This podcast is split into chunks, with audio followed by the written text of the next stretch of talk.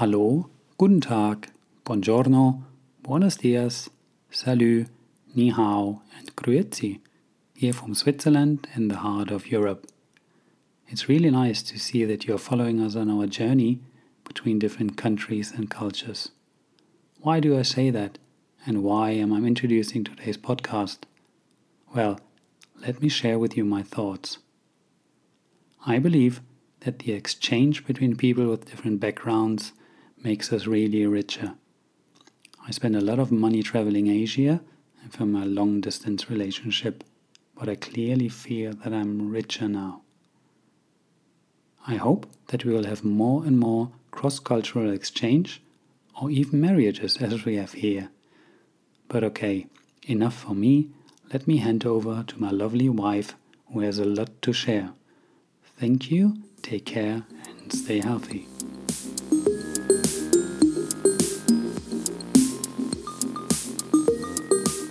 节目由 Mr. K K 先生为我们开场。Mr. K 是瑞士生活没有攻略 Podcast 节目的主要赞助商。他不仅提供费用购买器材，提供录音空间，更让主持人，也就是我本人，拥有最大的创作自由。说到这，各位可能已经猜到了，没错，Mr. K 就是过去在节目中经常被提到的那位我先生。瑞士生活没有攻略这个 podcast 节目，主要是分享我在这个小小的中欧国家所经验的各种生活感受，可能一部分会蛮主观的，但也没有关系，因为如果大家的想法都一样，这个世界也是会蛮无聊的。如果你们听了节目有所共鸣，或是有任何想法想要跟我分享的，欢迎到 Apple Podcast 留下你们的留言评价，或是到 Instagram 搜寻安乔林。私讯告诉我你的收听体验，我都会非常感激。二零二零年十月二十五日这一天，欧洲进入了冬令时间，就是睡醒之后，iPhone 或是电脑这种电子产品自动帮你往后调整一个小时这样子的时间。我对于时间差的体感很小，但是看了一下瑞士跟台湾的时差，从夏天的六小时。变成相差七个小时，相较之下就觉得好像差了很多。夏令时间其实是欧洲国家自己定义的，把夏天调快一个小时，日照长一点，跟长期黑暗的冬天有所平衡。夏天的时间我感受真的比较低，就觉得天黑很慢，社区的小朋友可以玩到晚上十点才回家这么晚。冬天多一个小时。就是想要多一点白天的时间，毕竟欧洲冬天就是昼短夜长，让白天长一点好像也没有什么差，就是让人类更有精神一点。后来我查了一下，现在的冬令时间才是真的格林威治时间，夏天的夏令时间呢，是欧洲国家想要节约能源用的。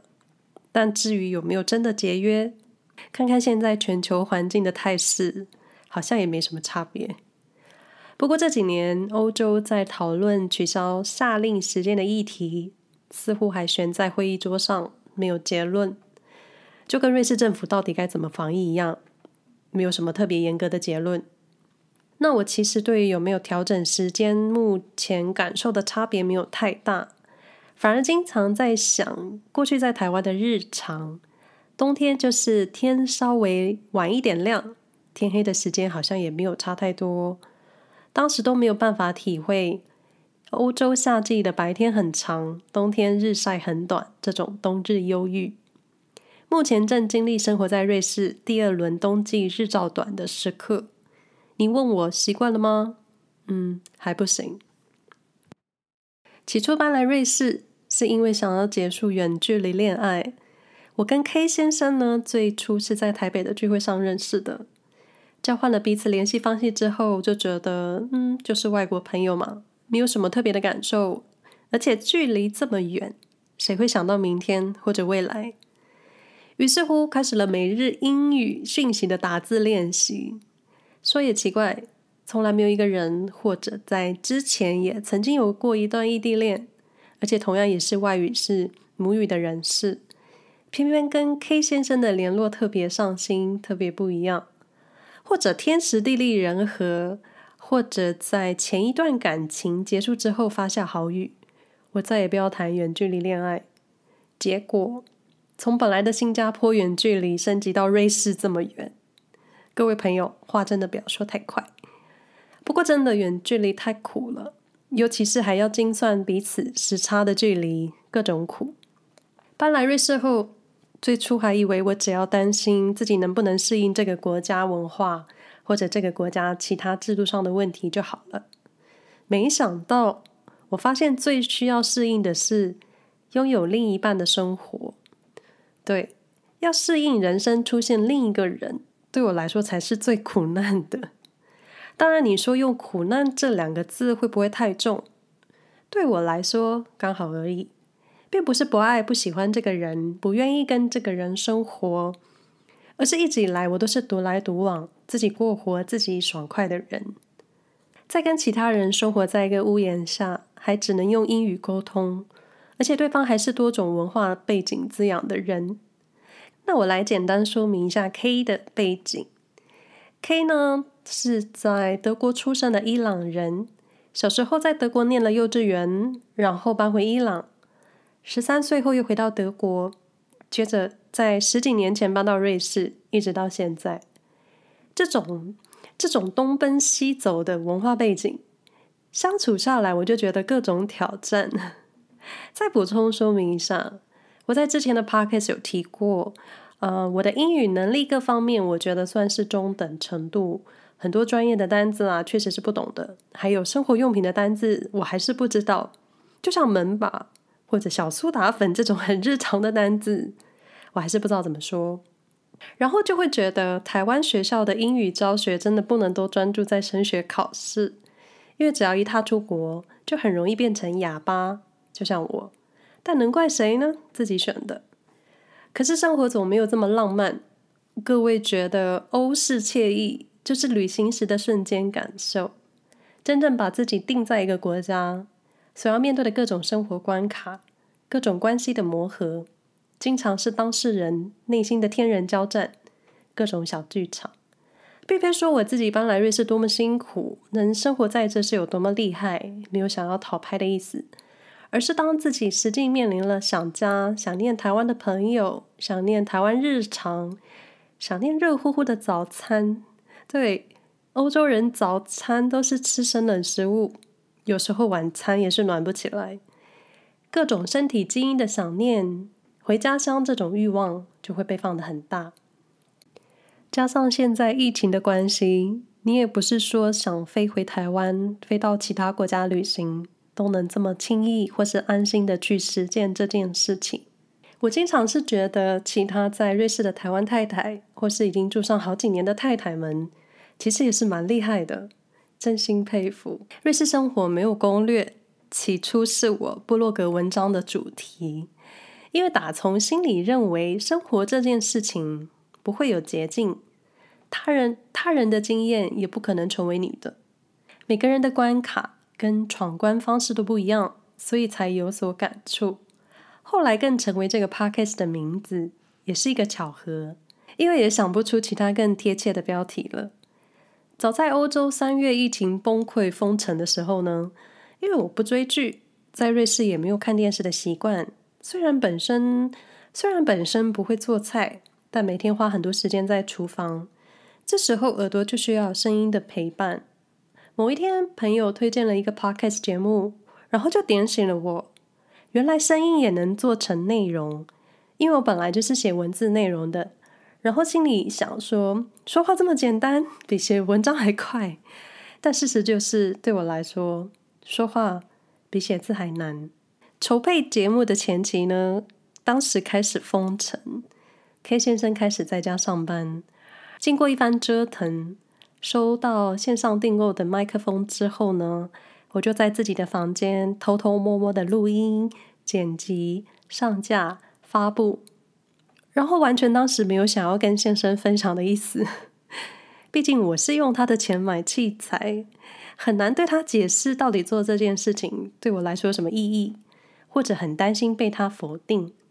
事实就是，说话跟分享在瑞士的所见闻呢，是我度过难熬适应期的一种治疗方式。结果就是我想太多了，这位先生反而很在意为什么不告诉他。